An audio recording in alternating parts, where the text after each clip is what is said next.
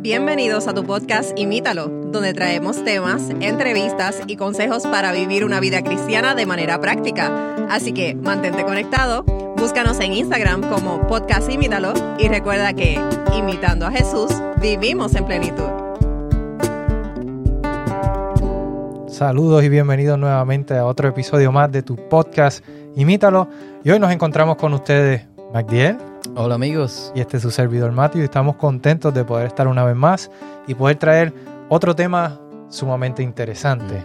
Y hoy vamos a estar hablando de una temática eh, que quizás es continuación de un episodio que, que, tuvimos ya, el episodio número 70, donde hablábamos de la ira de Dios y estábamos viendo eh, que era lento para la ira. Ajá, más bien. Exacto. Y entonces estábamos viendo en ese, en ese episodio, hablábamos de ese versículo donde hablaba que Dios era un Dios lento para la ira, pero también daba otras características acerca de Dios. Hoy vamos a estar hablando de una de esas otras características que quizás debiera haber sido la primera eh, que es. habláramos y quizás la de la ira debiera haber sido después. Pero bueno, queremos hablar y compartir sobre la compasión de Dios y cómo Dios eh, es un Dios compasivo. Y eso es básicamente de lo que va a estar tratando el episodio. Claro. Lo que pasa es que empezamos con el, con el episodio, oh, hagamos un episodio sobre, sobre que Dios es lento para la ira, pero después oh, ¿por qué no hacer una serie del carácter de Dios? Así que claro. lo que vamos a estar haciendo es una serie sobre eh, algunas características eh, o, o, cara, o cosas del carácter de Dios que menciona la Biblia.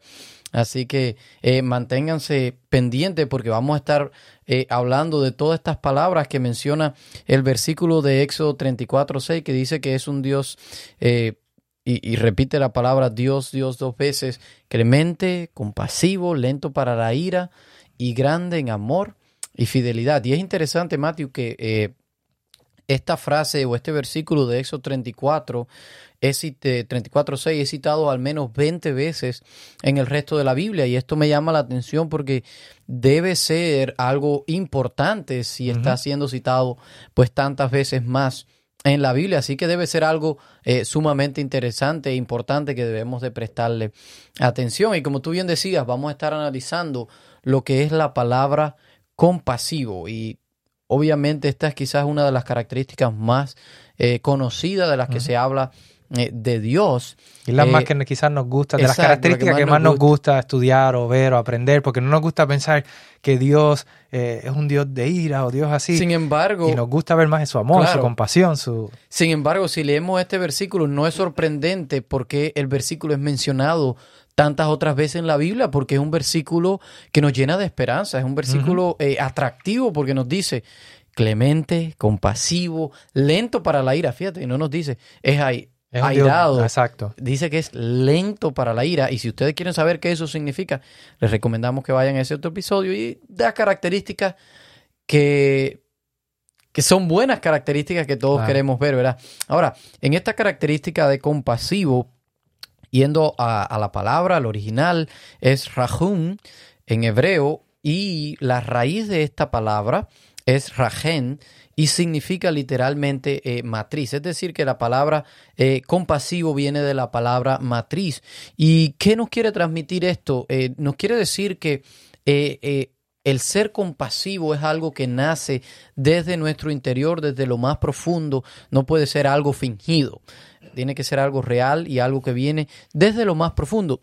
También es bien interesante que la palabra nos invita a imaginarnos con esta viniendo de esta palabra matriz, a imaginarnos eh, una madre y, su, y los cuidados tiernos eh, que tiene una madre hacia un, a un bebé indefenso, eh, hacia esos cuidados es lo que nos está invitando estas palabras a imaginarnos. Así es Dios de compasivo, como una madre cuida y esos sentimientos que tiene una madre hacia un bebé recién nacido, pequeño, indefenso.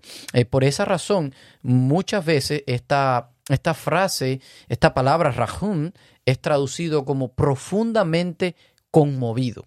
Eh, por ejemplo, en la historia de Salomón, eh, eh, a Salomón le traen dos madres, Salomón es el rey de Israel, y vienen dos madres eh, que habían tenido dos hijos y las dos vivían en la misma casa. Eh, uno de las criaturas muere y ambas madres están diciendo que el hijo vivo es el de ella. Pues Salomón dice, pues, córtenlo a la mitad y denle una mitad a cada una. eso parece... Sí, eh, hay sabiduría detrás de eso, pero como suena como medio descabellado, que tú digas, vamos a picar un niño por la mitad, pues ninguna madre básicamente va a tener un niño vivo, eso es como que no hace Exacto, sentido. pero, pero por eso iba a decir, recuerden que Salomón era el hombre más sabio que ha existido. Así que eh, esa sabiduría venía de Dios. Eh, entonces, por eso Salomón dice, cortémoslos al medio. Sin embargo, la verdadera madre dice que no. Dice que mejor se lo den a ella. Aquí podemos ver que la compasión de la madre revela quién es la verdadera madre. Y ella prefiere ver a su hijo en manos de otra a verlo morir. Así que eh, la compasión en este caso, es decir, ella fue profundamente conmovida a compasión y ahí vemos el uso eh, pues de esa palabra. Y yo creo que entonces ahí quizás lo que podemos ver es que la compasión no es meramente una emoción, sino es algo que también lleva a la acción, ¿verdad? Eh, y esta palabra casi siempre cuando se utiliza para, para describir eh, las, yo diría que describe las, motivaciones detrás de las acciones de Dios. Así es. ¿Y qué quiero decir con esto? Bueno, si nosotros miramos, por ejemplo, la historia del pueblo de Israel, dice que el pueblo de Israel estaba siendo cautivo en Egipto y estaban allí siendo oprimidos y maltratados y, había abuso laboral y, en fin, Dios se compadece del pueblo y que entonces, ¿qué hace? Envía entonces a Moisés para que liberte al pueblo. También cuando ya una vez los liberta están por el desierto, están vagando, el pueblo se queja y dice, tenemos hambre y tenían hambre y no tenían muchos recursos, estaban en un desierto. No era como que iban a, mira, aquí hay un árbol de China o de naranjas. naranjas. Nosotros le decimos en Puerto Rico China. eh, un árbol de naranja, árbol de manzana. O hay, eh, eran limitados los recursos, así que Dios les provee. Y vemos varias historias en la Biblia donde Dios les provee agua, les provee eh, el maná, les provee carne, les provee diferentes alimentos. Así que vemos cómo la compasión no meramente era un sentimiento, sino que motiva a Dios a las acciones que hace con su pueblo. Así es, y a lo largo de la historia del pueblo de Israel podemos ver la compasión de Dios una y otra vez con el pueblo de Israel. Sin embargo, a pesar de cuán compasivo era Dios con ellos, el pueblo de Israel se rebelaba una y otra vez contra Dios. Eh, producto de esta rebelión, ellos siempre se estaban rebelando. Eh, incluso en vez de mostrar la misma compasión que Dios les mostraba a ellos, porque Dios les dice que muestren ellos también compasión hacia los demás, pues ellos, al contrario de mostrar compasión, mostraban violencia con los demás. Por eso eh, vemos tantas veces en la Biblia como describe que eh, entre el mismo pueblo había violencia, incluso hacia los demás. Dios los había llamado a ellos a ser una luz para las demás naciones. Y la realidad era que pues no estaban siendo eh, esa luz que Dios quería que ellos fueran producto de esta rebelión de ellos.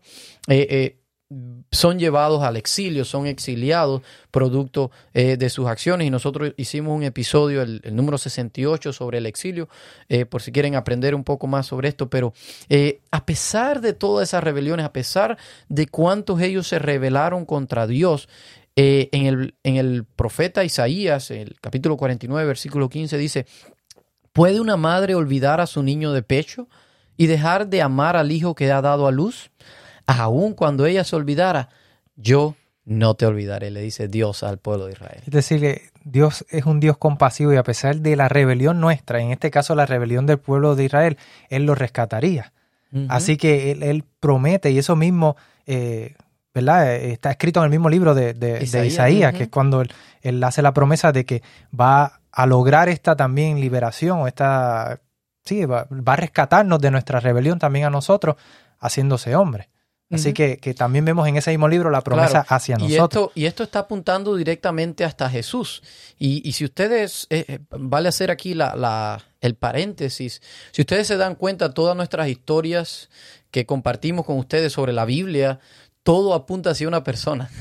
Siempre terminamos en esa persona y es que toda la historia de la Biblia está apuntando hacia esa persona y esa persona es el mismo Jesús. Aquí nuevamente estamos viendo que eh, esto está apuntando hacia Jesús y Jesús es la compasión de Dios hecha humana, hecha persona. Es, y eso se vio en Jesús y, y, lo vemos en todo el ministerio de Jesús. Mientras Jesús estuvo aquí en la tierra, Jesús fue movido a compasión una y otra vez por las personas más desdichadas.